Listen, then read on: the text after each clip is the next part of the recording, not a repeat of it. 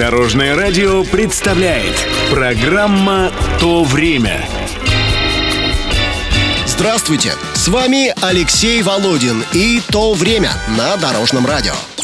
Уникальный случай, когда документальный фильм всколыхнул всю страну, а его название стало крылатой фразой. Пришло время рассказать о картине «Легко ли быть молодым». Как все начиналось?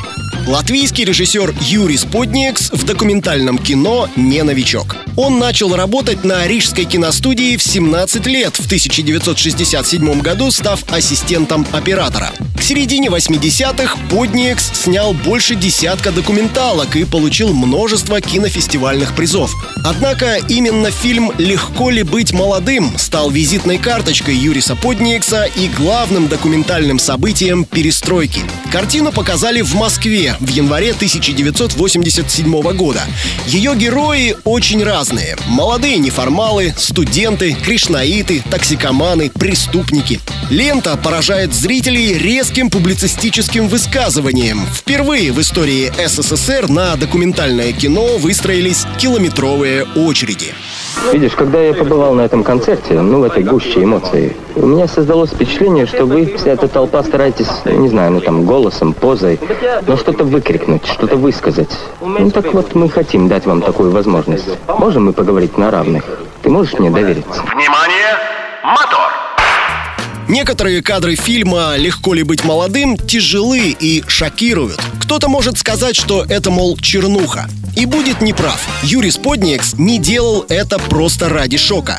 Он без всякой жалости и очень прямо показывает жизнь молодежи, которая скрыта от глаз за официальными и благостными отчетами. Откровения фильма совпадают с настроениями в обществе тогдашнего Советского Союза. В стране идет перестройка и гласность, когда 70-летняя идеология СССР уже трещит по швам. Все вокруг ищут новый путь, новый смысл жизни. Юрий Сподникс своим фильмом словно высвобождает давно сжатую пружину. Перемен требуют наши сердца Перемен требуют наши глаза А что сегодня?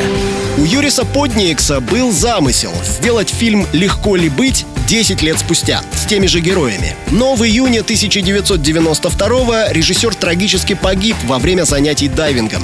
Замысел воплощен в 1997 году монтажером первой картины Антрой Целинска. Она же в 2010-м сняла фильм «Легко ли» 20 лет спустя. Правда, резонанса эти картины не вызвали. Времена сейчас, разумеется, уже не те. Но и через 35 лет после премьеры фильма молодые люди продолжают сталкиваться с окружающим миром, продолжают искать свое место в этой жизни. А значит и ответ на вопрос «Легко ли быть молодым?» еще не найден. Это была программа «То время» с рассказом о документальном фильме «Легко ли быть молодым». Читайте или слушайте выпуски на нашем сайте или в мобильном приложении Дорожного радио. Всего доброго! Вместе в пути! Программа «То время» на Дорожном радио. Слушайте по субботам в 11.00 и по воскресеньям в 19.00.